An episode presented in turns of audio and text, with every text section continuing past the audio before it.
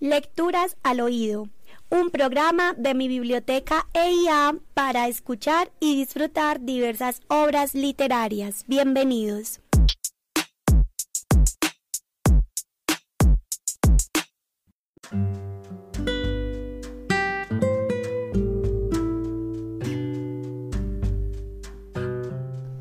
Había una vez en Holanda una niñita llamada Audrey que comía tulipanes pero no lo hacía porque amara las flores, sino porque tenía mucha hambre. La vida en Holanda durante la Segunda Guerra Mundial era dura. Nunca había suficiente comida en la mesa y Audrey sentía a menudo el dolor del hambre en su estómago vacío. Los bulbos de tulipán no sabían bien, pero evitaban que muriera de hambre. Al crecer, Audrey se mudó a Inglaterra y se convirtió en actriz de cine. Era admirada por todo el mundo por su figura elegante y su radiante belleza. La buscaban los más famosos diseñadores y se convirtió en un icono de la moda, distinguible por su vestidito negro, sus guantes largos y su tiara de diamantes.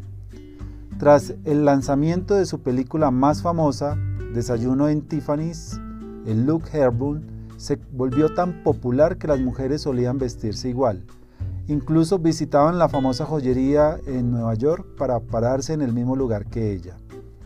Pero Audrey quería hacer algo más que simplemente esterilizar películas y ser admirada por su ropa.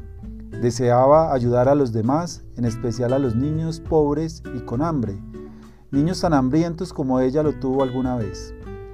Dedicó su vida a apoyar a la UNICEF, la misma organización humanitaria que la ayudó cuando era una niña en medio de la guerra.